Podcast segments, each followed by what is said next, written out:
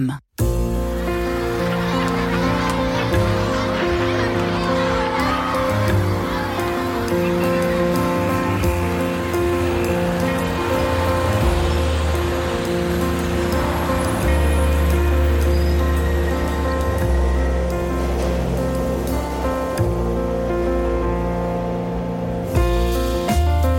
regard de tendresse et de miséricorde, surtout pour ceux qui étaient exclus de l'attention des puissants et même des autorités religieuses de son temps. Tel un signe d'amour du Seigneur pour les personnes qui les rencontraient. Ainsi s'exprimait le pape François en décembre dernier. Et de son côté, eh bien, le président Emmanuel Macron avait lancé lors de la conférence nationale du handicap en 2020 une campagne, une campagne pour promouvoir les vertus du vivre ensemble. Le slogan Voyons les personnes avant le handicap. Oui, mais où en sommes-nous quelques mois plus tard? Comment surmonter les regards sur mon enfant en situation de handicap? C'est tout simplement la question que nous allons nous poser en compagnie de nos trois invités ce matin. Et j'ai la joie de recevoir dans cette émission Isabelle Chosta. Bonjour Isabelle. Alors on va ouvrir votre micro, ce sera mieux. Isabelle Chosta, bonjour. bonjour. Voilà. Vous êtes maman euh, d'un jeune homme euh, qui est handicapé depuis sa naissance, c'est ça, qui a 26 ans aujourd'hui. Euh, vous êtes vous-même engagé dans l'association Simon Sirène à Paris, que nos auditeurs commencent quand même à comprendre, depuis, ils nous écoutent depuis longtemps en tout cas. vous êtes responsable de groupe, vous animez notamment les compagnons, vous avez aussi participé à l'ouverture d'un groupe d'entraide mutuelle il y a un an et demi, vous allez nous raconter un peu tout ça. nous allons continuer ce petit tour de table, nous sommes également en compagnie de Florence Gros. Bonjour Florence. Bonjour Vous êtes la nouvelle directrice, c'est ça, de la fondation. Depuis huit mois déjà. Depuis huit mois, mais bon, c'est quand même encore frais. De l'Office chrétien des personnes handicapées, l'OCH, responsable du service écoute et conseil euh, que vous avez été pendant 16 ans. Vous êtes à l'origine des premières journées des mamans organisées chaque année par l'OCH. Alors peut-être que les personnes ne le savent pas, celles qui nous écoutent et les mamans en particulier ne le savent pas forcément. Donc c'est bien de le, de le préciser aujourd'hui à l'occasion de cette émission la journée des mamans d'une personne malade ou handicapée qui aura lieu euh, 12 villes de France au printemps. Elles ont même commencé. Ah, ça a même commencé. samedi dernier. Il y en a jusqu'au mois de juin. Besançon, Grenoble, Lille, Limoges, Lyon, Marseille, Metz, Nantes, Paris, Rennes, Toulouse, Versailles, c'est le cas en ce moment, et également Visio. C'est ça. On peut suivre si on est loin de ces villes-là. Bah, écoutez, c'est formidable. Et nous sommes également enfin en compagnie de Karine de Grand Maison. Bonjour Karine. Bonjour, Marie-Ange. Alors vous êtes euh, psychologue clinicienne, vous apportez votre soutien et l'accompagnement aux personnes handicapées mentales et à leur entourage proche, car c'est aussi important de les soutenir. Nous avons déjà parlé dans cette émission et dans d'autres ici, certainement à Radio Notre-Dame. Mais alors pourquoi ce sujet euh, aujourd'hui? Parce que c'est vrai, d'abord, euh, la Croix y avait consacré un petit dossier il y a quelques semaines maintenant. Mais c'est peut-être une question qui est souvent peu abordée. J'ai presque envie de vous poser la question euh, à vous, Karine de Grand Maison. La question du regard porté sur ces enfants qui sont. Euh, on est humain, trop humain, et c'est vrai que c'est quelque chose qu'on n'aborde peut-être pas forcément. C'est un peu tabou, cette question-là. Alors déjà, le handicap, heureusement, est moins tabou qu'avant, mais effectivement, euh, le regard est toujours compliqué pour les mamans, compliqué même aussi pour la personne handicapée. Euh, et donc, il faut que ce regard évolue. Alors, la société, petit à petit, quand même, évolue aussi dans ce regard. Je pense qu'il y a quand même pas mal, pas mal de, de, choses qui se sont euh, un peu inventées. Il y a d'abord tous ces films qui sont sur le handicap. Euh, je pense à Patient, je pense à Hors Norme, je pense à Intouchable. Il y a aussi, et encore, j'en passe, hein, là je pense à cela, mais j'en passe. Qui rajoute l'humour en plus, on va peut-être en parler. Exactement. Et donc, hmm. qui aussi permettent de, de de, rendre peut-être la personne handicapée plus accessible, en tout cas dans, le regard que la société peut avoir d'elle. Je pense aussi à tous ces, tous ces restaurants comme le Café Joyeux, la Belle Étincelle, qui permettent aussi à la société de, de, faire évoluer aussi le regard des gens. Alors, mais il n'empêche que ce regard, effectivement, peut être lourd pour les mamans. Je pense que c'est de ça dont on va parler. On parle des mamans, c'est pas du tout qu'on exclut les, papas, bien sûr, qui nous écoutent. Hein. mais euh, peut-être qu'il y a une raison, mesdames. Moi, je, vous laisse euh, effectivement vous exprimer là-dessus. Mais j'ai voilà, vous me parlez des mamans. Les frères et euh, sœurs, les conjoints, tout le monde, chacun. Exactement, Florence. Pourquoi les mamans en particulier sont mentionnées, sont, sont, à l'honneur? Parce que c'est quand même souvent les mamans. Elles sont à l'honneur là parce que c'est en ce moment les journées des mamans. En fait, à l'OCH, on a la journée des frères et sœurs, on a la journée des conjoints, fin mars. On a la journée des enfants qui grandissent avec un parent handicapé euh, en, avril. en fait, la journée des grands-parents, le week-end des papas, la rando des papas. En fait, on essaye de faire attention à chacune des personnes. Oui, mais sociétalement, je suis désolée de vous poser cette question, mais ici, toutes les, toutes les questions sont posables, si je puis dire. Mais est-ce qu'il y a encore ce rôle qui incombe aux mamans, si vous voyez ce que je veux dire hein? C'est encore les mamans qui emmènent au centre, c'est encore les mamans qui euh, s'occupent eh ben oui, qu'elle est avec nous, cette euh. maman. Allons-y, s'appelle Shostam, vous avez raison. Euh, moi, je suis, je suis un peu. Euh, enfin, je pense que quand même, comment surmonter le regard sur son enfant handicapé ou sur la personne handicapée qui est notre proche, c'est vrai que dans votre titre, c'est plutôt comment surmonter le regard sur mon enfant handicapé. Et il est vrai quand même qu'en général, dans beaucoup de familles, c'est beaucoup la maman qui, enfin, dans le cas d'un handicap, qui se consacre davantage à son enfant. Et c'est vrai que le handicap fait qu'on est obligé de passer euh, beaucoup de temps, euh, ne serait-ce que pour emmener en rééducation ou en, enfin voilà, voir rencontrer les médecins, euh, essayer de, permettre à cet enfant de se développer au mieux. Et donc, oui, les mamans s'occupent peut-être davantage une petite à ces, ces moments-là de, soins. Bon, maintenant, je pense qu'effectivement, le regard et la lourdeur du regard, elle concerne tout le monde, toute la famille, et hmm. notamment la personne handicapée elle-même.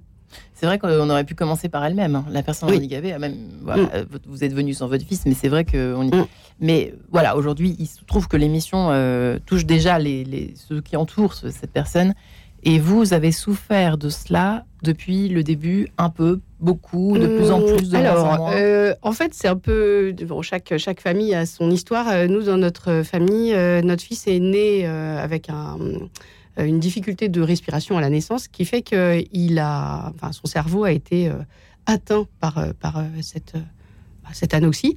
Et ensuite, il s'est développé, mais il s'est développé comme un petit garçon, enfin un petit bébé qui nous semblait normal, nous, au début. Et nous, en tant que parents, c'était notre premier, notre aîné on a été un peu inconscient, on a un peu rien vu ou rien voulu voir, et on a découvert au fur et à mesure. Donc pour moi, le regard euh, sur, le, sur mon enfant n'a pas été difficile tout au début. Par contre, c'est vrai qu'après, bah, dès que voilà, il n'avait pas le même développement moteur que les autres enfants. Euh, pour jouer au toboggan, lui il rampait, les autres couraient partout. Donc les autres mamans savaient pas trop quoi dire à leur enfant qui demandait pourquoi il est allongé, le petit garçon, des choses comme ça. Et c'est vrai évident que pour la maman que vous étiez. Non, non, mais c'est jamais évident. Et puis c'est vrai que enfin, suivant les moments, il y a des moments où on est un peu plus fort, un peu plus solide, on supporte les, réflexions qui sont souvent maladroites, mais c'est normal. Comment peut-on être adroit avec quelque hein. chose d'inconnu et qui, surprend? Euh, donc voilà, donc c'est très difficile. Et puis il y a des moments où on se sent très fragile et on, porte mal. Effectivement, on est dans une époque où on parle beaucoup de rapport à la normalité, on parle même de normose, hein, évoque certains aussi. Euh, c'est pas évident de s'y retrouver là-dedans aujourd'hui. Autrefois, euh, peut-être que c'était plus simple au niveau du regard, simplement porté par. Euh, oui, lève la main, Karen Grand Maison. Alors, oui, moi je pense que déjà les réseaux sociaux n'aident pas. Parce qu'on on a tendance maintenant à montrer notre enfant parfait, notre enfant, notre vie lisse, etc. C'est vrai. Et on a tendance aussi à juger l'enfant qui n'est pas sage. Par exemple, dans un magasin, un enfant qui est pas sage, on va être un mauvais parent. Un enfant qui est sage, on va être un bon parent. Et donc, euh, la question déjà est le regard des autres dans, dans l'attitude que l'enfant peut avoir, qu'il soit d'ailleurs handicapé ou pas. Euh, et donc, les réseaux sociaux, je pense, vraiment n'aident pas à ce, à ce changement de regard. Mais après, je pense que si, en, tant que, en tant que parent, c'est important aussi de se dire que on a euh, malheureusement des regards qui sont, qui sont très durs à supporter. Et en même temps, parfois, la perception du même regard, chez certains parents, vont pas être la même chose, vont, vont pas avoir la même attitude. C'est-à-dire qu'il y a des parents qui vont être euh, très marqués, presque parfois même un peu agressifs, parce qu'ils vont, ils vont être, euh, ils vont être un peu sur la défensive. Et d'autres parents qui, au contraire, vont prendre ça avec humour. Donc ça dépend un peu de la perception qu'on a. Je pense que ce qui est important, c'est aussi de se dire que la personne qui est en face de nous, peut-être ne connaît pas du tout le handicap. Et donc ce handicap intrigue. Euh, c'est pas forcément un regard euh, qui, qui, soit jugeant, mais c'est un regard en fait de curiosité. Euh, qu'est-ce qu'elle a, qu'est-ce qu'elle a vécu face au handicap? Est-ce qu'elle connaît le handicap? Est-ce qu'elle a été élevée aussi euh, et accompagnée enfant, même dans cet éveil, dans cette ouverture aussi à la différence? Donc je pense que c'est aussi important de, de, pouvoir ensuite, alors peut-être qu'on en parlera tout à l'heure, mais d'éveiller aussi nos enfants aussi à, ce regard. Euh, je trouve que Karine a tout à fait raison. En fait, quand on vous écoute, Isabelle et Karine, c'est, je trouve qu'il y a une responsabilité à la fois collective, en réalité, par rapport à la sensibilisation qu'on peut faire auprès, des, euh, auprès de nos enfants, auprès des jeunes, euh, auprès de la société. Donc il y a toute cette euh, comment se, se transformer tous. et en fait, c'est une conversion de chaque jour. Ouais.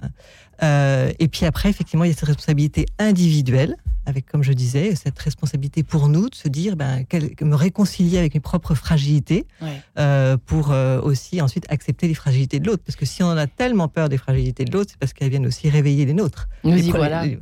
Nous y voilà parce que vous savez que j'ai reçu quelques petits mails de témoignages, comme parfois cela arrive dans cette émission Quête de sens, quand il s'agit de sujets comme celui-là.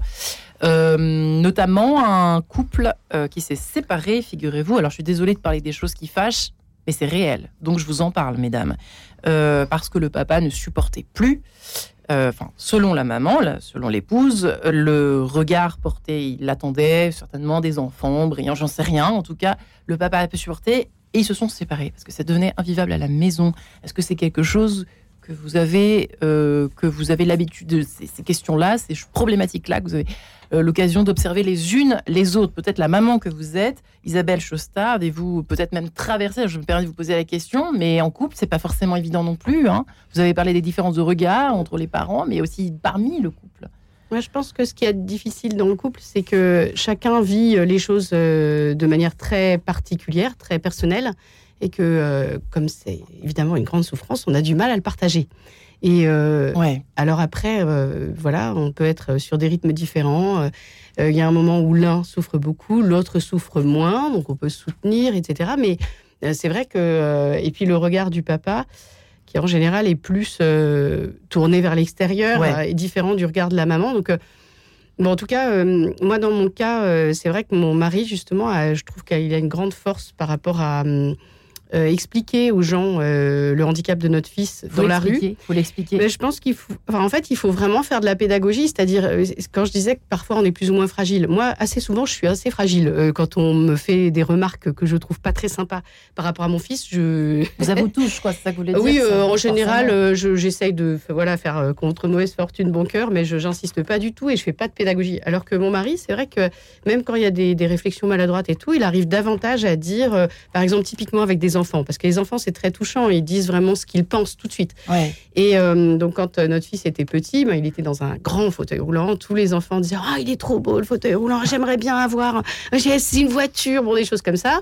Et puis maintenant qu'il est grand, qu'il est adulte, euh, les enfants sont étonnés, posent des questions à leurs parents. Et puis, souvent, ils sont proches de nous. Donc, voilà. Et on ne sait pas trop quoi répondre. Je suis, je suis un peu. euh, bah, je crois que je suis encore un petit peu trop fragile pour ça. Mais Mm. par contre, mon mari, en général, dit euh, Ah, tu vois, c'est un enfant handicapé. C'est la première fois que tu rencontres quelqu'un dans un fauteuil. Bah, regarde, je vais te montrer. Ça marche comme ça. Regarde, il y a un bouton, un klaxon, des, des choses comme ça. Donc, il me montre. Il, et puis, il dit Alors, Dominique, tu veux expliquer? Alors, en général, Dominique, lui, euh, il parle lentement et tout. Et puis, il n'est pas hyper, hyper communicant avec des gens qu'il ne connaît pas. Mais euh, le fait que son papa soit aussi. Voilà, ouvert, bienveillant et tout. C'est vrai que c'est propice à la discussion et c'est Ouais. positif. Et les parents qui étaient un peu gênés par la réflexion de leur enfant se sentent tout de suite mieux. Enfin bref, c'est- voilà. Donc cette pédagogie, elle est, elle est formidable intéressant quand on ce arrive à la mettre en place. C'est intéressant ce que vous racontez, Chosta, euh, euh, Florence. Moi, j'ai envie de rebondir parce que ce que tu, dis- ce que tu expliques par rapport à ton mari, c'est en fait euh, ce que sont les enfants petits. C'est-à-dire qu'ils n'ont Mm. aucune possi- enfin, euh, aucun euh, frein à effectivement poser des questions. Moi, je me souviens très bien de notre fils qui Ouais. disait par rapport à une personne handicapée euh, en sortant de la douche Oh, mais tes jambes, elles sont toutes fines, qu'est-ce qui t'est arrivé? Et en fait, effectivement, après, il faut euh, pouvoir mettre des mots sur ça. Mais ils n'ont pas tellement de, de difficultés à, à parler du handicap. Il n'y a pas de jugement Pas forcément. de ça que jugement. Et en train en de me dire, en fait, grandissant, oui. le jugement arrive, mais je vois que Karine a envie Elle lève la main. Vas-y, continue, continue. 52 Euh, minutes, tout va bien se passer, mesdames. Donc, effectivement, je pense que les enfants, en fait, avant 3 ans, n'ont pas notion de la différence. Et donc, ils sont assez. euh, Ils ont pas ils la sont de naturels. différence En fait, ils prennent leur, le, le- celui qui est en face, en fait, devient leur père. Ils ont, euh, enfin, le père hier. Euh, ils D'accord. cherchent pas forcément à regarder l'autre en disant tiens c'est bizarre effectivement il a des jambes plus fragiles ou autre.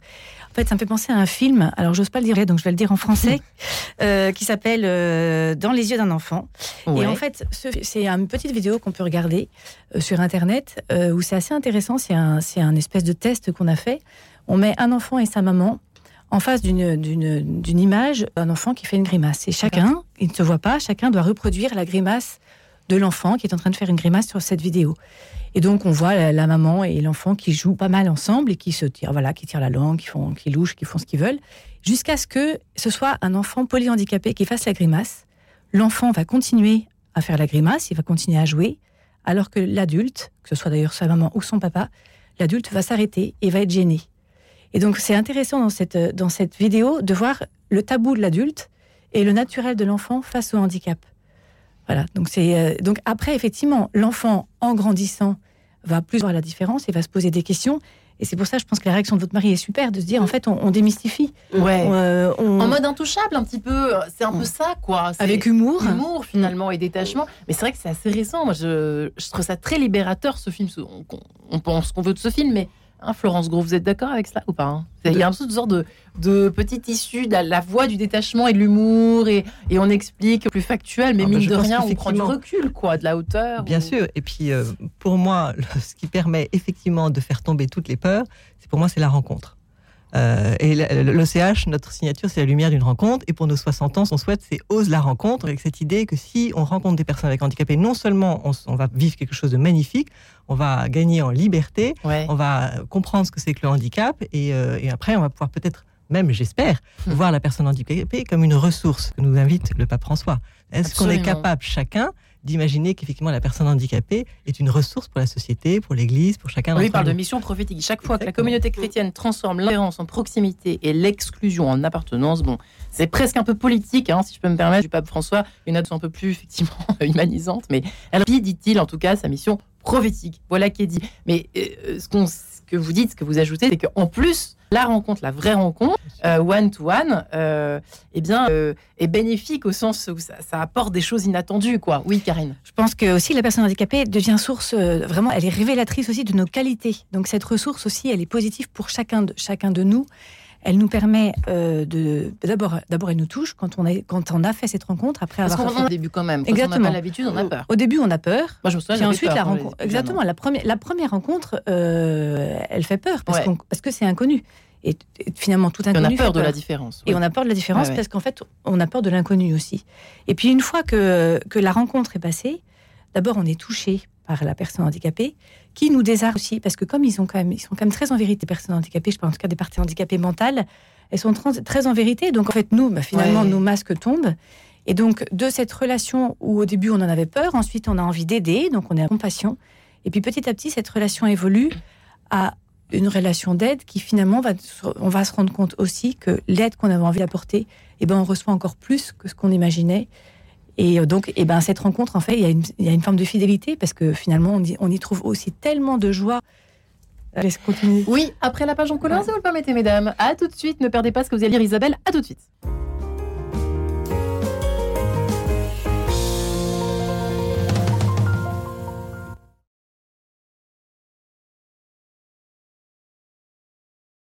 Que les paysans ont à la terre. Je donne la parole à Dominique Grève, éleveur de poules pondeuses dans la Drôme. Il nous dira comment il garde joie et confiance malgré les restrictions liées à la grippe aviaire. Les paysans et la terre, c'est dans Philanthropia ce mardi à 19h30. Philanthropia avec Caritas France, première fondation abritante dédiée à la lutte contre la pauvreté et l'exclusion. Votre conjoint malade ou handicapé La Fondation OCH vous propose une journée de ressourcement avec d'autres conjoints concernés le 24 mars à Paris. Au programme, table ronde, atelier thématique sur la communication dans le couple, groupe de partage et activités de détente. Plus d'infos sur www.och.fr ou au 01 53 69 44 30. Radio Notre-Dame, les auditeurs ont la parole. Moi, ce que j'aime chez Radio Notre-Dame, c'est la variété de ses programmes, son éclectisme. Pour moi, le parti de Radio Notre-Dame, c'est le Christ et l'humain. C'est une radio chrétienne et j'y retrouve des valeurs essentielles. Faire un don à Radio Notre-Dame, pour moi, c'est une évidence. Et j'appelle tous les auditeurs qui se nourrissent de cette radio à faire un don. Bien sûr, on est chrétien, on l'est pas. Faites un don. Pour soutenir Radio Notre-Dame, envoyez vos dons au 6 boulevard Edgar Quinet, Paris 14e ou sur www.radionotre-dame.com. Merci. En 15, Marie-Ange de Montesquieu. Surmonter les regards sur moi en situation de handicap Peut-être êtes-vous concerné par question ce matin. Eh bien, nous en parlons aujourd'hui euh, avec Florence Gros, qui est de la Fondation OCH, responsable du service écoute et conseil qu'elle a été pendant 16 ans. Isabelle Chosta, maman d'un jeune homme euh, victime d'un handicap depuis 26 ans, qui est très engagée à Simon de Sirène à Paris. Karine Degan, enfin, psychologue clinicienne qui apporte tout son soutien, qui accompagne les personnes handicapées euh, mentales et leur entourage, puisque c'est extrêmement important, comme on le voit aujourd'hui. Isabelle, vous souhaitiez vous exprimer à ce moment précis Oui, donc Karine nous disait que quand on rencontre une personne handicapée, il y a, il y a un peu, enfin, plusieurs phases. Donc au début, la, un peu la peur, puisque c'est nouveau, et puis c'est nouveau et, et, un peu triste quelque part, parce que c'est jamais très agréable. Euh, d'être handicapé ou voilà d'être malade ou avoir des soucis. Euh, le deuxième, la deuxième chose, c'est envie d'aider. Et puis la troisième chose, c'était d'un coup, on découvrait que ça nous fait du bien. Et pourquoi ça nous fait du bien Ça nous fait du bien. Voilà, ben, ça c'est la grande question. Euh, donc j'en ai parlé récemment avec ma fille, euh, qui est donc justement l'heure d'un jeune homme. Vous n'avez pas demandé handicapé. combien vous ayez d'enfants, pardonnez-moi. Oui, oui, justement, j'en ai trois. Donc j'ai deux plus jeunes filles. Euh, qui sont les petites sœurs de Dominique et qui donc elles ont vécu le handicap vraiment comme quelque chose de normal euh, au début de leur vie, en tout cas la première, la, celle qui est juste après Dominique, parce que elle, euh, bah, c'était sa référence en fait, son grand frère. Elle pensait même aller avoir un fauteuil un jour et être comme lui. donc voilà, donc c'était assez fort et, et en fait c'est vrai que ce regard pour le surmonter, c'est encore différent, le regard sur son frère. Et bon, comme elle dit. c'est pas facile. C'est pas facile. Voilà. Même si elle a 22 ans maintenant, ce n'est pas facile. Hmm. Voilà.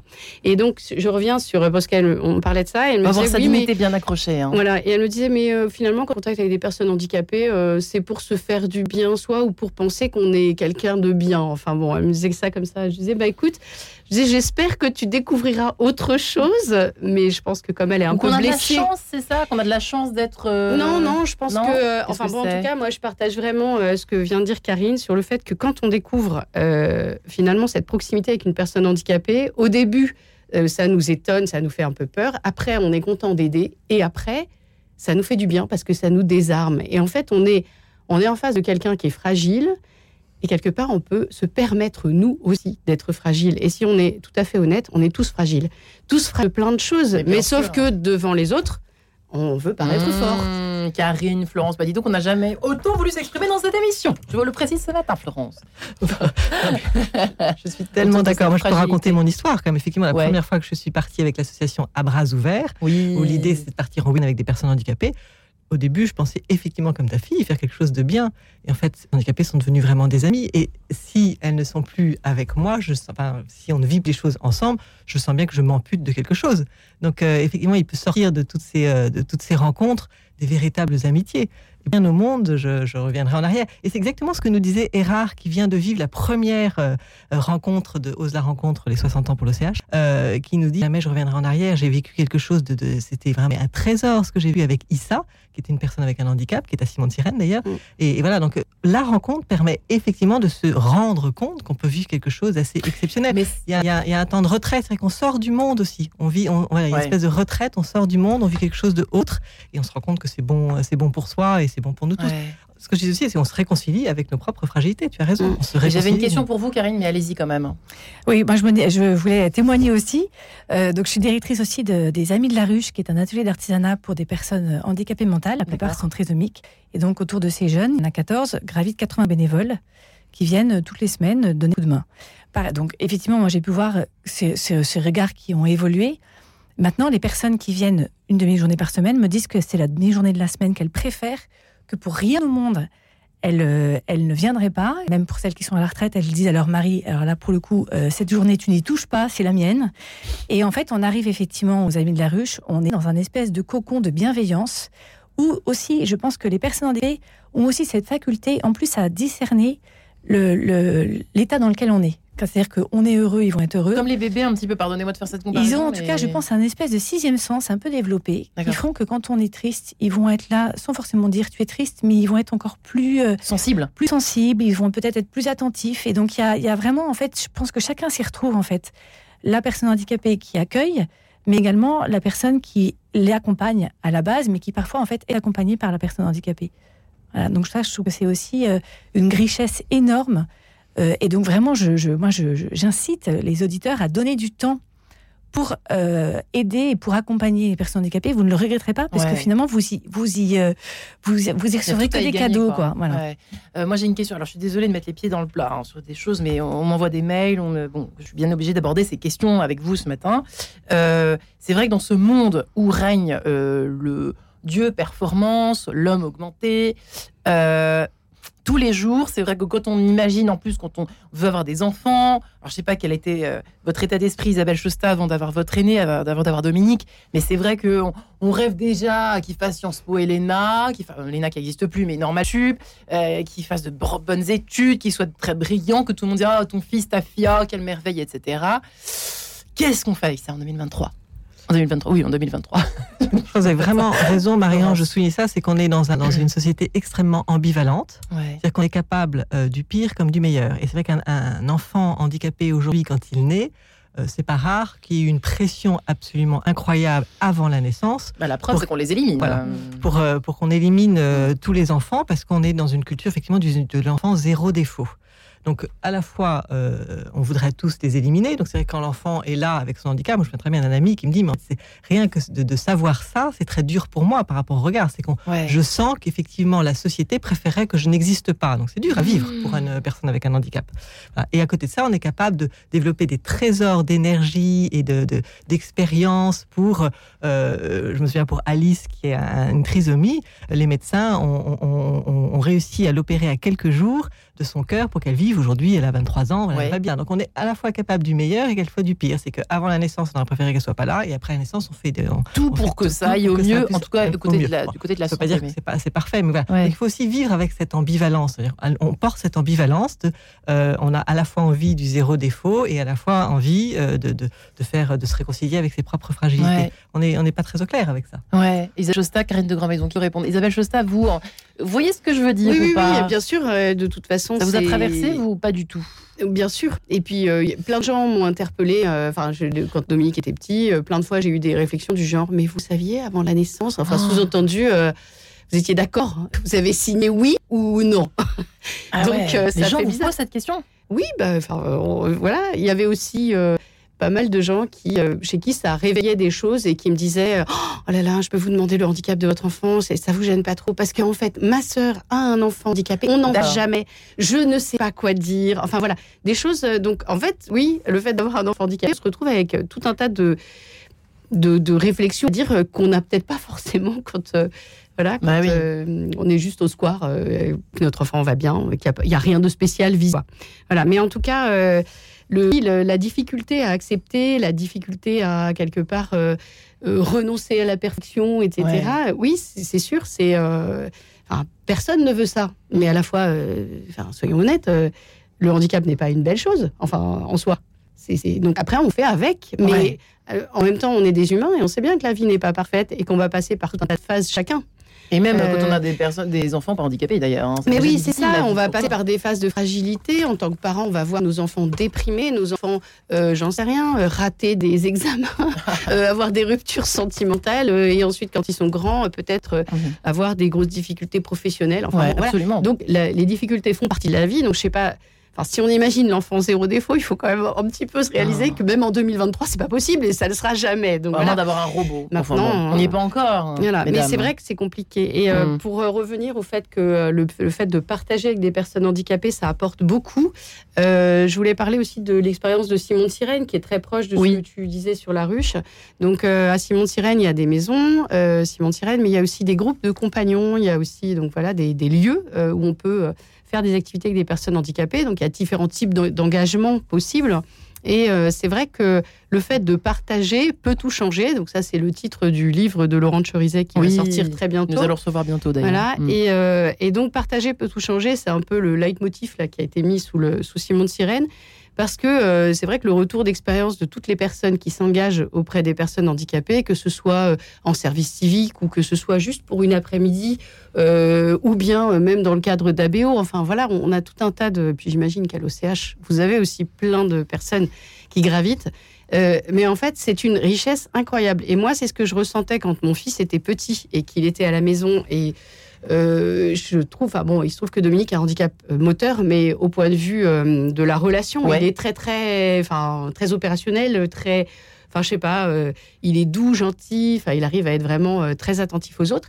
Et quand il était petit, je me disais, mon fils, c'est un trésor, j'ai envie que les gens le connaissent. J'ai pas envie de le garder comme ça dans un milieu protégé de la famille ou un milieu pas pour les cas. personnes handicapées. Ouais. Bah, euh, en fait, c'est difficile. Par exemple, actuellement, il est dans une maison d'accueil spécialisée euh, à Neuilly. Et donc, dans cette maison d'accueil spécialisée, avant le Covid, il y avait beaucoup de bénévoles qui gravitaient. Depuis le Covid, moins.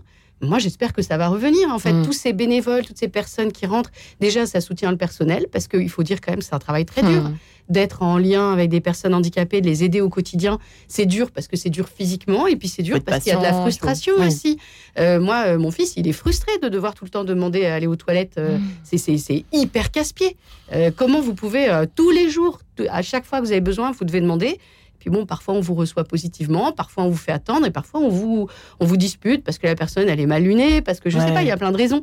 Et donc, voilà, donc les bénévoles, les personnes qui peuvent venir partager du temps avec des personnes handicapées, c'est d'une richesse incroyable pour eux, mais aussi pour les personnes handicapées et pour le personnel. Enfin voilà, donc moi j'incite vraiment les personnes qui se Mm. demandent qu'est-ce que je peux faire Euh, J'ai plein de Mm. temps et tout. Eh Oh, bien, ça existe, ces gens qui ont plein de temps. chercher. euh, Je trouve ça super Isabelle, que tu dises qu'effectivement, en tant que maman, tu étais persuadée que Dominique pouvait être une, euh, vraiment quelque chose de bon pour les autres. C'est ça, si toutes les mamans pouvaient avoir cette idée Mais c'est pas peuvent- forcément facile. Ah, ouais. Non, bien sûr que Et- non. C'est pour ça que je me dis, Ouais, ouais. voilà, c'est un élan, dire bah, oser demander de l'aide. D'abord, ça aidera peut-être pour, euh, pour le Ouais. quotidien. Et en plus, effectivement, vous êtes, votre enfant est un cadeau pour tous ceux Ah oui, qui vont. vraiment. euh, Mm. Et Ouais. les personnes bénévoles peuvent aussi changer le regard des parents sur leur propre enfant. Intéressant. Vous avez des anecdotes à nous à Oui, j'ai en particulier l'anecdote d'une maman qui, alors sa fille était à la ruche et elle disait, euh, en fait, il y a plein de choses que j'ai découvertes chez ma fille où, en fait, j'avais un regard peut-être parfois un peu négatif en me disant, elle n'arrivera pas à faire ça, elle n'arrivera pas à faire ci. Et finalement, elle s'est rendue, rendue compte à travers le regard des, des bénévoles qui venaient que sa fille était capable de plein de choses et elle m'a dit, ça m'a, ça a fait égard et j'ai eu un regard plus positif sur ma fille où en fait j'ai découvert des choses que je n'avais pas vues chez elle. Voilà. Donc ça, je trouve que c'est aussi euh, cette richesse, en fait, d'abord, je pense qu'aussi pour les parents, c'est aussi chouette de pouvoir voir des gens qui donnent du temps pour leurs enfants. Ouais. En gros, ça veut dire aussi mon enfant a du Il est prix respecté. il est- l'autre il est et, et il est aimé. Oui, c'est Voilà. ça. Plus que respecté, même. petite Il aime et il est aimé. comme ça, mais euh, qui m'avait bouleversée. J'avais été rencontrer, euh, j'avais été rencontrer une maman euh, euh, pour que son fils puisse partir à bras ouverts. Et quand euh, on s'était perdu, parce que voilà, on s'était perdu pour aller chez elle, et on avait fini par l'appeler. Elle était venue à notre rencontre, et en allant à notre rencontre, elle était venue avec euh, son petit garçon qui avait sa cagoule qui était mise de travers. Et donc on voyait plus son visage. Ouais. Et donc je remets la petite cagoule pour dire bonjour à ce petit garçon. Et sa maman euh, me dit non, non, non, laissez comme ça parce que je veux pas qu'on le voit. Donc c'est dire à quel point c'était douloureux. Voilà. C'était douloureux, douloureux pour cette maman. Mm. Et, euh, et 15 ans après, elle est capable de dire, mais en fait, tous ces lieux où j'ai pu aller, où j'ai vu que mon enfant elle pouvait être aimé, Et aimable, en fait. et regarder, ça m'a quand même beaucoup aidé aussi, effectivement, à faire ce chemin, de me dire que mon enfant a quelque chose à apporter à la société. Donc, c'est tout un chemin, en fait. Pour chaque Mhm. personne, c'est tout un chemin de se dire, bah oui, peut-être que mon enfant a quelque chose à dire, à, apporter à la Et société. puis pour les parents, la, révéla- la révélation du handicap, l'annonce du handicap est quelque chose de très très violent. Hmm. Tsunami. D'abord, peut-être Bah, que peut-être que les médecins s'y prennent pas forcément toujours très bien. C'est-à-dire C'est-à-dire qu'ils sont parfois, peut-être qu'ils ont besoin d'être un peu plus enveloppants pour des parents. Parfois, l'annonce est assez violente aussi. Euh, les parents sont pas forcément clinique, c'est ça que vous voulez dire? Assez trop. exactement. Donc, euh, par exemple, euh, ça peut arriver que la- les parents, ils attendent pas forcément l'autre et donc ils se retrouvent tout seuls face à l'annonce du handicap de leur enfant. Ça peut être assez violent. Et donc, en fait, ils ont aussi une blessure narcissique importante aussi face à, à- à cette annonce. Et puis, euh, voilà, il y a un deuil à faire aussi sur l'enfant idéal qu'on attend. Alors, on a tous cet enfant idéal qu'on attend, mais l'annonce du handicap est quelque chose de vraiment de, de- de très dur aussi à supporter pour les enfants, pour les parents, pardon. Ouais. Et, et d'ailleurs aussi pour les enfants dans la Et fratrie. les- aussi, on va en parler juste sûr. après Vivaldi, si vous le permettez. Voilà, nous sommes d'humeur estivale en cet hiver, avec l'été, mesdames et messieurs, à tout de suite. Radio Notre-Dame.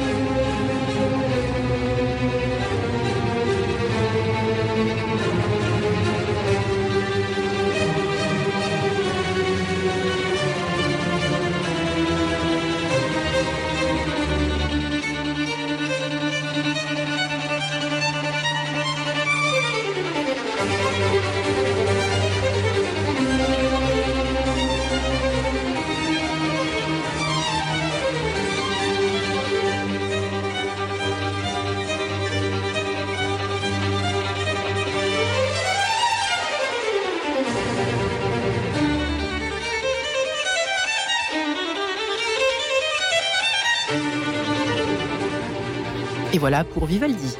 nous nous retrouvons dans Quête de sens. Comment surmonter les regards sur mon enfant? Situation eh bien, de handicap. Nous en parlons avec nos trois invités du jour. Isabelle Chosta, qui est maman justement d'un jeune homme handicapé euh, depuis ses 26 ans, depuis, ses 26, depuis sa naissance. Lui qui a 26 ans maintenant, elle qui est très engagée à Simon Sirène. Florence Gros, qui dirige l'OCH depuis 8 mois, euh, qui est responsable des services écoute et conseil, enfin qui a été, pardon, euh, et qui organisait les premières journées, qui est à l'origine des premières journées des mamans, organisées chaque année par l'OCH dans toutes les villes pas toutes les villes de France, mais dans certaines grandes villes de France, qu'on peut suivre également en visio, il faut le savoir.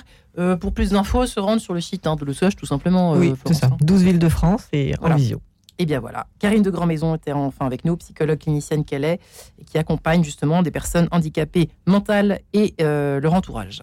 alors, beaucoup de choses à évoquer, mesdames. Commençons par cette histoire de fragilité que nous avons beaucoup abordée, qu'on aborde très souvent quand on, évidemment, quand on parle de, handicap. Alors c'est vrai qu'on en a parlé, c'est important parce qu'il y a un effet miroir positif, mais ce n'est pas que cela le handicap, Florence? Ça, j'en suis sûre. Euh, c'est vrai qu'on a une. D'abord, je, pense qu'il y a beaucoup de personnes handicapées qui supportent assez difficilement qu'on les considère comme des personnes fragiles, euh, voilà, et qu'on mette dans la fragilité euh, toute forme de toute forme, on va dire, de vulnérabilité ou d'handicap. Je crois que mm. Je crois que lorsqu'on a choisi, par exemple, euh, Samuel Habitpol, qui est notre parrain pour Ose la rencontre, Samuel est, trisomique, et quand vous le regardez, la première réaction que vous avez, c'est pas oh comme il est fragile. Il a une capacité à déplacer des montagnes pour arriver au bout de ses rêves qui est absolument incroyable. Donc voilà, donc il n'est pas fragile. Il a un handicap, mais il n'est pas que fragile. Quand vous écoutez euh, Marie-Caroline, qui a un handicap euh, moteur et qui est dépendante pour tous les gestes de sa vie quotidienne et qui est partie l'année dernière, vous devriez l'inviter, euh, sur les chemins de Saint-Jacques toute seule, en se disant je livre mon corps et je trouverai bien des gens qui hmm. pourront m'aider. elle fait un, nous, elle nous invite à une confiance en la providence, à une, enfin une confiance en la vie, une confiance dans les personnes. Moi, je suis première à pouvoir dire que j'ai confiance dans les personnes, mais enfin, confiance comme elle fait confiance, elle dégage une force incroyable. Donc on peut aussi se dire que la personne handicapée n'est pas que fragile. Intéressant, c'est intéressant. Euh, Karine, ça vous fait réagir. Et puis je pense aussi que le handicap fait partie de leur identité. Je me souviens d'une jeune fille euh, où euh, une, fille lui dit Maman, elle m'a dit qu'elle n'était pas trisomique. Alors lui répond Enfin, comment ça, je suis pas trisomique? Mais enfin, Karine, mais dis-lui que je suis trisomique. Enfin, je suis trisomique. C'était pour elle presque une atteinte en fait à sa personne de, douter de sa trisomie. Je me souviens également de Éléonore euh, à Paris-le-Monial cet été, qui voit un enfant dans sa poussette qui était handicapé, et qui dit T'as vu Karine, la petite fille là-bas, elle est handicapée, comme moi, mais moi c'est normal. Voilà, c'était ça fait partie en fait euh, de leur identité. Et donc, ils sont fragiles, certes, mais effectivement, ils n'aiment pas qu'on les voit euh, par le prisme de leur handicap aussi. Euh, je me souviens aussi de Violaine qui disait euh, Moi, je suis normale, je suis trisomique. La seule chose où je suis pas toujours normale, c'est que parfois je suis très enrhumée. Voilà. Mais en fait, sa trisomie était sa normalité. Voilà, c'est le petit témoignage. Ce qui prouve qu'on cherche tous, euh, et c'est plutôt rassurant, sur la création divine quand on a la chance d'avoir la foi. Sur Radio Notre-Dame, ce serait pas mal de, en tout cas, le promouvoir, cette histoire de dignité finalement ce, que le, ce, que, ce qui est dit dans, les, dans l'évangile, et d'ailleurs dans tous les textes sacrés du monde, hein, je pense qu'on peut retrouver cette quête de dignité. Et qui c'est intéressant, ce que vous, je ne pensais pas qu'on allait atterrir là-dessus, mais Isabelle Chostas, ça vous, évoque quelque chose de particulier, cette histoire de dignité, quelque chose qui n'est pas forcément facile. Vous avez des anecdotes à mmh. nous raconter. Oui, oui. Bah, je pense que cette dignité de la personne, euh, euh, elle, est, elle est très très importante à, euh, comment dire, à, à percevoir. Et moi, qui étais une maman blessée par euh, les, remarques que j'avais, euh, bah, pas continuellement, mais enfin assez souvent, euh, quand mon fils était, était enfant, et qui en est moins maintenant, mais enfin bon, voilà, qui continue d'être une, maman, voilà, qui, qui parfois euh, me semble blessée. Mais en tout cas, à l'époque, j'étais vraiment, vraiment, euh, je le ressentais très fort. Et euh, j'avais quand même une certaine haine contre les, personnes qui m'avaient fait des réflexions, etc. Et j'étais vraiment en position de défense absolue. Et je me disais, mais comment les gens peuvent, peuvent-ils réagir comme ça, etc. Mmh. Et en fait, j'ai été un peu guérie par, par une propre réaction que j'ai eue moi-même de rejet euh, lorsque j'amenais mon fils pour un stage dans un établissement pour enfants handicapés. Donc il avait 6 ans.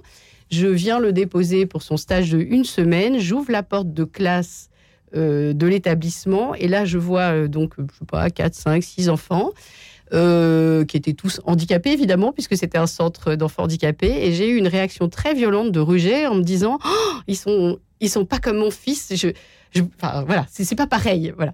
Alors qu'en fait, euh, ben si, c'est complètement pareil. C'est un handicap et puis ils sont aussi dignes que lui.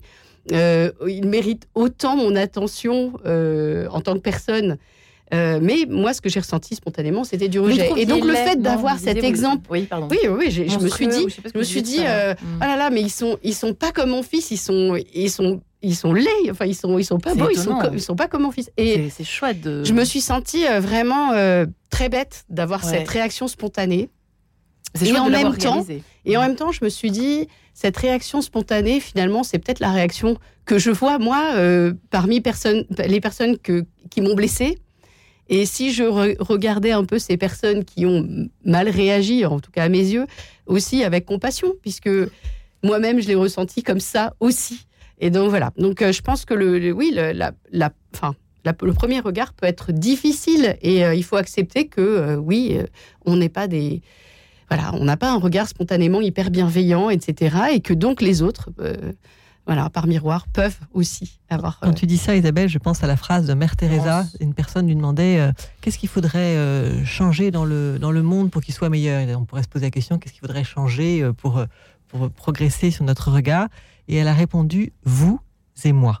Quand on voit hmm. Mère Teresa, on voit bien qu'effectivement, elle a, certainement fait un gros travail pour, accepter euh, et accueillir toute personne. Donc, c'est-à-dire qu'elle se remettait en question, elle. Et, moi. et euh, elle nous. Voilà, c'est, vraiment, c'est une conversion de chaque jour pour chacun d'entre nous. Et tu l'expliques très hmm. bien. Effectivement, on a chaque jour à progresser, chacun, pour que collectivement on est, on déstigmatise un petit peu la question du handicap. Là où je, disais que c'était chouette, le mot était très très malvenu, mais en fait je pensais à ma réaction euh, quand on est maman, parent, euh, on trouve toujours que les enfants des autres sont pas intéressants ou moins bien.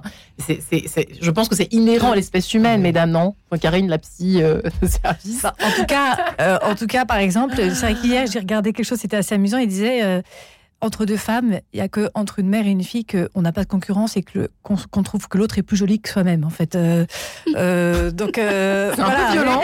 C'est un peu violent. de manière de manière un peu inconsciente en fait, on peut. Il y a toujours un peu cette espèce de guéguerre. Alors je pense pas tout le monde est tout le monde est heureusement pas comme ça, mais en tout cas dans le dans le monde actuel, où on est quand même dans le... effectivement, dans l'espèce de quête de, du plus beau, du plus, du plus fort, du plus, euh, du plus puissant. Et en fait, c'est là où le, la fragilité et, le handicap, en fait, nous recentrent aussi sur, euh, sur l'essentiel. Les, personnes handicapées, moi, je pense effectivement, nous font faire ce travail de passer de l'efficacité à la fécondité. En fait, on est euh, trop branché, on va dire, efficacité. Dingue, hein. Mmh. Voilà, donc il faut que tout soit mmh. magnifique alors qu'en réalité, euh, on passe à côté parfois de fécondité si on ne pense que efficacité. Donc c'est mm. vraiment un travail, nous, à chacun, de passer effectivement de... j'aime beaucoup ça, cette idée de, de, penser la vie, même la façon de travailler et tout ça, de, l'efficacité à fécondité. Est-ce que l'efficacité est toujours source de fécondité? Je ne suis pas sûre. Et la question du temps aussi. Bien sûr. Les personnes handicapées sont plus lentes et donc nous apprennent aussi à être d'abord dans la patience. Moi qui suis si impatient. Et de voir que le moment présent est très important pour eux. Ils vivent beaucoup plus dans le moment présent que nous sont plus ancrés dans le présent. Et ça aussi, je pense que c'est aussi un exemple à prendre.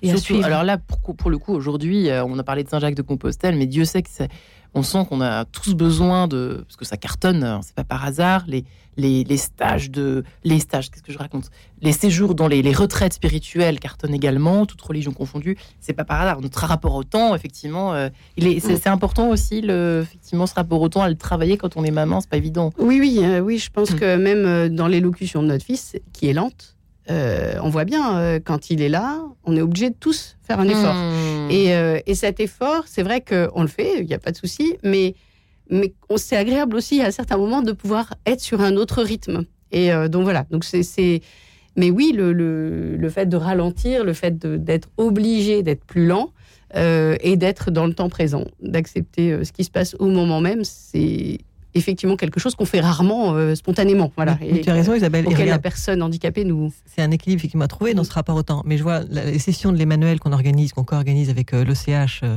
en, juillet, qui sont des sessions spécifiques pour entendre les besoins des, familles des personnes avec handicap. On ralentit un petit peu le temps, c'est-à-dire qu'on commence la louange un petit peu plus tard. Oui, on donne, monial. Oui. monial, on donne plus de temps pour, pour le déjeuner pour favoriser la rencontre.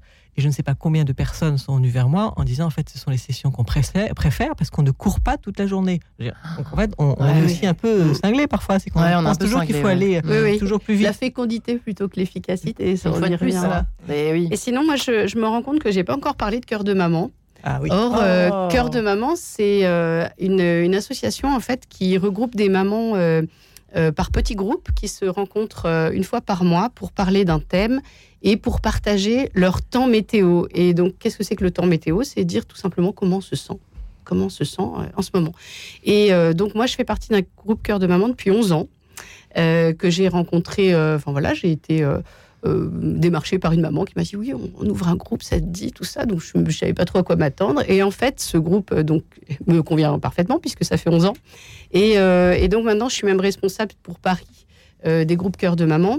Donc des groupes cœur de maman, c'est à peu près 10 mamans qui se rencontrent donc mensuellement. Et en fait, c'est vraiment des groupes de soutien parental. on se soutient mutuellement dans tout ce qui est en lien avec le handicap. Ça peut être surmonter le regard sur mon enfant handicapé, ça peut être euh, comment gérer euh, euh, un emploi du temps dingue qui est apporté par une opération, par exemple. comment se, faire du bien en tant que maman, trouver du temps, le rapport aux frères et sœurs, et puis même quand les enfants sont plus âgés, qu'est-ce qui se passe quand moi je disparais, comment permettre, enfin voilà, comment je prépare en fait cette cette suite pour mon enfant. Enfin, bon, plein de choses. Et euh, je voulais en parler parce que euh, ça va être les 20 ans de Cœur de Maman. Euh, et pour les 20 ans de Cœur de Maman, il y aura un week-end festif, donc le 18 et 19 novembre, qui sera organisé pour tous les groupes Cœur de Maman de France. Parce que les groupes Cœur de Maman, je ne sais même pas combien il y en a, j'ai oublié de noter sur ma petite fiche, mais il y en a pas mal on va dire une quarantaine, mais c'est vraiment, euh, voilà, en tout cas, il y en a vraiment. Et on peut s'inscrire pour les mamans qui nous écoutent. Et alors, donc, il y a des groupes cœur de maman dans plein de villes de France, et, il y en, a même certains en visio, puisque, euh, voilà, même, même sur l'île de France, on n'arrive pas, euh, pour des raisons d'emploi du temps, et puis même de, de voilà, enfin, on a beau habiter en Ile-de-France, euh, parfois on habite loin d'un RER, ou puis pour trouver huit autres mamans ou sept autres mamans qui sont dans notre coin, c'est pas toujours facile. Et les papas, alors, il n'y a, a, rien, parce qu'on a beaucoup parlé euh, des mamans, mais les papas. Euh, il y a des groupes de parole. Le CH, par exemple, il y a des groupes de parole de père, il y a le, le rando des papas, il y a le week-end des papas. il y a des choses, mais effectivement, ils n'ont pas forcément besoin d'exactement la même chose. les, fondatrices de, les fondatrices de Cœur de Maman, hein, qui sont lilloises, l'OCH a fait en sorte que le Cœur de Maman se développe, parce qu'on pense que c'est une intuition qui est extraordinaire très simple et extraordinaire. Mais elles avaient pensé, effectivement, qu'est-ce qu'on pourrait faire pour les papas? Elles avaient commencé par euh, des cœurs de papa, mais en fait, ça n'avait pas forcément fonctionné. Ils n'ont pas forcément besoin de la même chose. Ils parler peut-être, les papas. Différemment. Hmm. Différemment. donc, euh, donc il faut, mais il n'y a pas, a pas rien, voilà, un groupe de parole. En tout cas, c'est important parce qu'il y a quand même beaucoup de parents qui sont isolés de par leur handicap, le, enfin le handicap de leur enfant. Bien sûr. Hein. Euh, parce que socialement, c'est eh compliqué, que l'enfant, effectivement, par exemple, ils vont plus dans les mariages parce que dans les mmh. mariages, soit l'enfant, le regard des autres est blessant, soit l'enfant va, va, va, pas forcément être très très sage et donc ils, ont, ils vont avoir l'impression de gêner. Et donc le, risque, c'est qu'il y ait quand même beaucoup beaucoup de parents qui soient isolés. Donc c'est vraiment super ce, ce, ce, genre de, d'initiative, de, de groupe. C'est sûr que, en fait, quand on regarde de près pour pouvoir progresser par rapport au regard de son enfant, certainement que tous ces lieux où on peut se, se retrouver entre pères, pays, comme tu disais, pays, euh, pour pouvoir partager. En fait, on se reconnaît, une espèce d'alchimie. On n'a plus besoin de se justifier, on n'a plus besoin d'expliquer. On se comprend tout de suite. Euh, voilà, on, ça fait du bien. Ça fait du bien. Voilà, on, se fait, on, se fait, du bien et on, et on peut avancer. C'est vrai que moi, je me souviens que quand mon fils était donc jeune et était dans son établissement. Euh, donc moi, j'habitais à l'époque à Antony, il était en établissement à Neuilly. donc autrement dit, je ne rencontrais jamais les autres parents de ses amis je sais pas possible parce qu'on était tous dans, dans l'Île-de-France à d'autres endroits. Donc il y avait une fois dans l'année la fête de l'école, euh, éventuellement pour Noël, et puis c'est tout. Limité, donc en fait, les, les moments, donc c'était les moments où on pouvait rencontrer d'autres parents d'enfants handicapés, euh, mais sinon c'est rare. Et donc euh, voilà, c'est ces groupes cœur de maman. Enfin, en tout cas moi, ça m'a bien permis de, de, progresser sur mon chemin de maman d'enfant handicapé.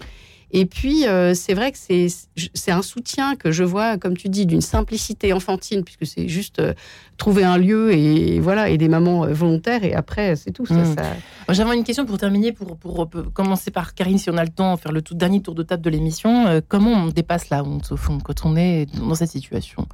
Je n'arrive pas à dépasser ma honte, à avoir ces regards accusateurs, jugeants, etc. des autres sur mon enfant handicapé. Alors déjà, moi je dirais, on essayons déjà de garder les regards positifs plutôt que le regard négatif des autres. Essayons de se souvenir des regards positifs finalement, se souvenir des regards négatifs, ça fait mal. Donc, essayons de rebondir.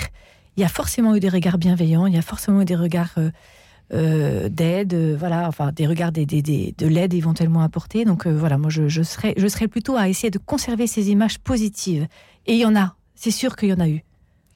Ouais, Florence. Je dirais par rapport à cette honte, c'est pas grave. c'est pas grave si jamais vous ressentez cette honte. La réalité, c'est qu'elle dit juste un état intérieur. Avoir des sentiments Mm. et ou des émotions qui peuvent être négatives, c'est pas grave.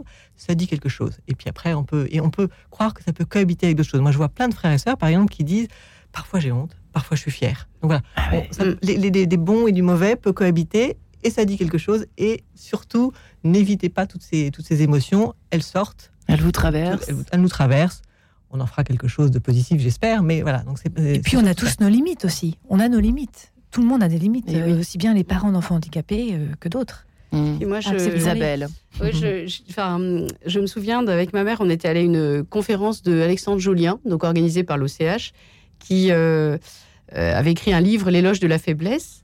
Et euh, donc, euh, à la fin de la conférence, ma mère euh, s'est précipitée sur Alexandre Jolien et lui a posé une question c'est comment faites-vous pour supporter le regard des autres sur vous? Parce qu'il a quand même une démarche, Ouais. enfin, ça se voit à son handicap. Et il a dit euh, quelque chose que je conserve c'est euh, je considère que la plupart des regards euh, qui semblent malveillants sont dus à l'ignorance. Et c'est vrai. Mm. Et, et je pense que c'est hyper Vrai. réaliste. L'ignorance par rapport à quoi C'est-à-dire que les gens ne connaissent pas le handicap. Ouais. Donc, quand on ne connaît pas, c'est normal d'être maladroit. Absolument. Comment peut-on être adroit quand on ne connaît pas on, on fait tout un tas de... de- La peur de l'inconnu, comme on le disait tout au début de l'émission, euh, je crois, avec Karine Oui. D'où l'importance de pouvoir éveiller nos enfants à la différence. Et bien voilà, qui est dit. Merci mesdames, Florence Gros, Isabelle Chosta, Karine de Grand Maison. Merci infiniment à vous trois.